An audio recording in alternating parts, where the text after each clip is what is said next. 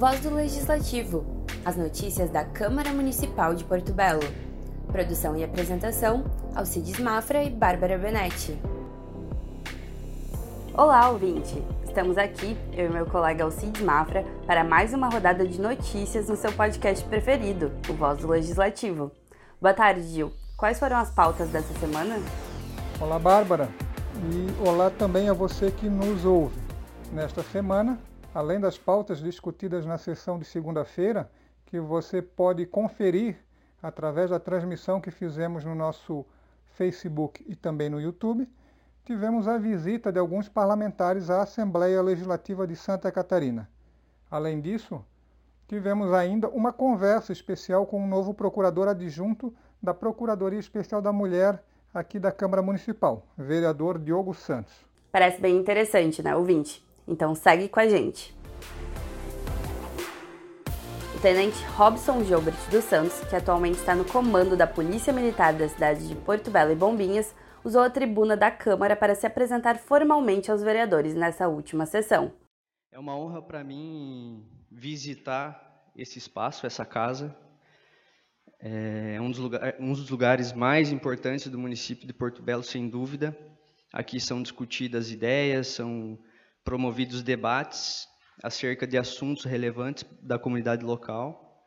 E a partir desses debates são construídas ideias, são construídos projetos, programas, iniciativas que lá no final das contas se transformarão em qualidade de vida para as pessoas.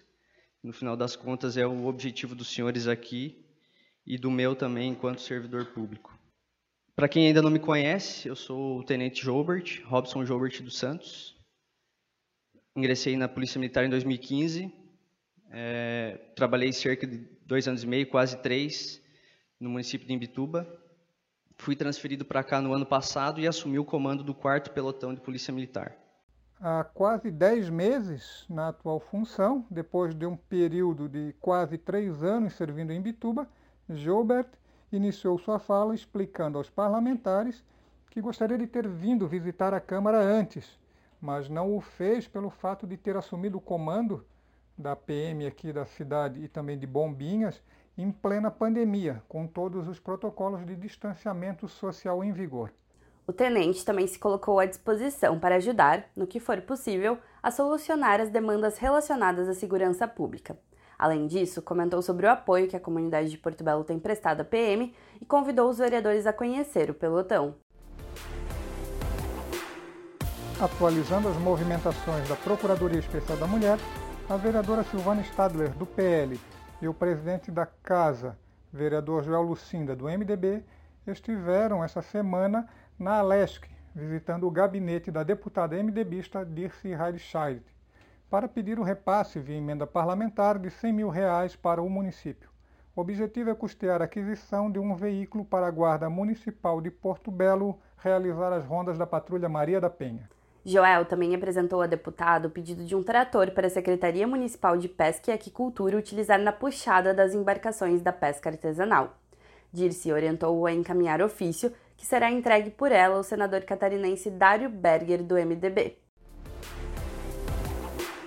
Ainda sobre a Procuradoria, na sessão da Câmara do dia 4 de fevereiro, foi confirmada a recondução de Silvano Stadler na função de Procuradora Especial da Mulher como procurador adjunto, a mesa diretora indicou o nome do vereador Diogo Santos, do MDB. Isso mesmo, Diogo, que no ano passado era presidente e, portanto, participou de perto das ações da Procuradoria, agora estará nesse time. Ouça um pouco o que ele conversou com a gente sobre o assunto.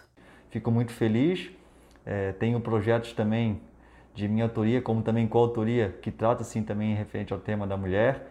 Então eu quero contribuir muito porque no que for possível, né? Como eu estava presidente até 2000, no ano de 2020, então eu tive já um envolvimento com a Procuradoria Especial da Mulher, até inclusive nos eventos que tivemos aqui na Câmara, sessão solene a Semana Municipal da Mulher, a gente teve um envolvimento direto com a Procuradora Silvana, né, para organizar e planejar esses eventos.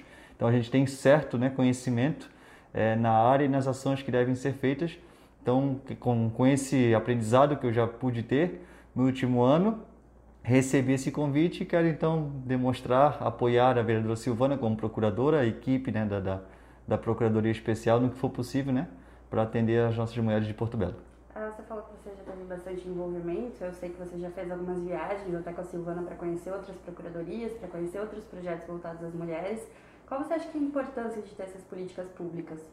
É de fundamental importância né? esse envolvimento, essa participação das pessoas, o conhecimento da população referente às leis que tratam referente ao tema da mulher, a violência, a não violência contra a mulher. Temos projetos para essa área sim, visitamos câmaras é, como Balneário Camboriú, São João Batista também, que tem políticas públicas voltadas para a mulher. Então é de fundamental importância para que possa passar é, de pessoa em pessoa para que chegue o máximo possível na, na, em uma quantidade grande da população de Porto Belo, que existe a Procuradoria, que existem leis voltadas ao tema, ao segmento, e que elas devem ser respeitadas e devem ser seguidas as legislações, e o que está sendo errado tem que ser denunciado sim, e claro, né, tem que ser punido. Vale lembrar que nesta semana, no dia 24, foi comemorado os 89 anos da conquista do voto feminino no Brasil. Diogo aproveitou e comentou sobre a participação das mulheres na política. Deveríamos sim ter mais e mais mulheres participando e, na verdade, as mulheres elas participam ativamente da política mas a gente devemos ter mais mulheres candidatas a ocuparem esses, esses, essas cadeiras, ocuparem os cargos públicos, tanto aqui na Câmara, como vereador, vereadora, como também prefeito, prefeitas é, em Santa Catarina e no país. Até porque o eleitorado feminino no Brasil é maior que o masculino. Se não me engano, é quase 52% do eleitorado é feminino. Então deve se ter dado essa atenção. As mulheres têm que se envolver, elas se envolvem mas tem que ser ativamente se prepararem para ser candidato, protagonista disso tudo. E não só ativa, apoiando, é, trabalhando, se envolvendo, dando o devido apoio a um candidato, e sim se envolver, se especializar, ter conhecimento das áreas públicas, das causas sociais e se envolverem como candidatas mesmo para ocuparem essas cadeiras. E assim a gente pode ter essa proporcionalidade, ter mais debates, que é automático. Quanto mais mulheres participando juntamente com os vereadores homens também, é, é natural que mais projetos, mais leis, mais temas, mais problemas também para serem resolvidos aparecem, né, para que isso possa acontecer. Para finalizar, vamos falar sobre a pandemia aqui no nosso estado. Estamos em uma situação em que a falta de leitos de UTI, onde médicos estão tendo que escolher quem vai ser internado e quem vai esperar, e alertas para escassez de medicamentos e insumos usados no tratamento da Covid-19. No início da tarde de ontem, havia 104 pessoas em espera por leitos de terapia intensiva. A fila de espera triplicou em um período de pouco mais de 12 horas. Nesta semana, tivemos uma cena bem impactante. O prefeito de Xanxerê, Oscar Martarello, chorou e pediu ajuda aos governos do estado e federal em uma live nas redes sociais.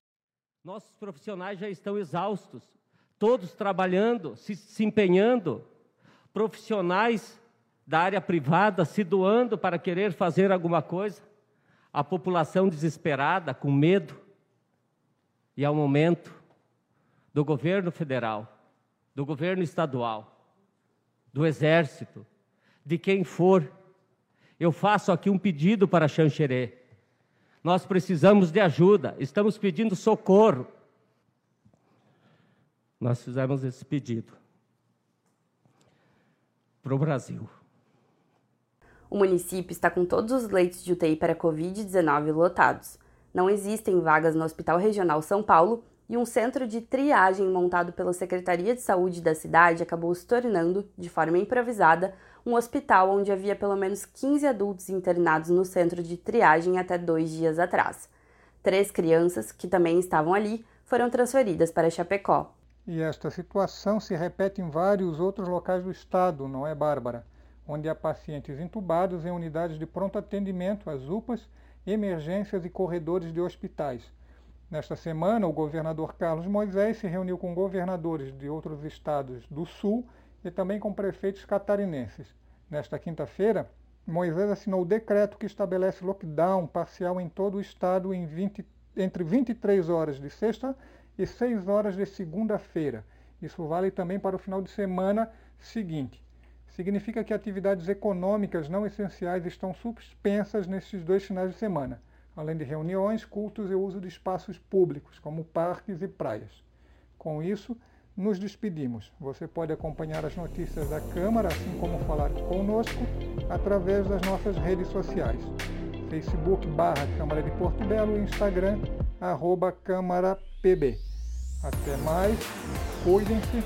Tchau, Bárbara. Bom final de semana a todos. Tchau, Dil. Até mais a você que nos ouve. Semana que vem estaremos de volta. Cuidem-se todos e voltamos a nos encontrar na próxima sexta-feira.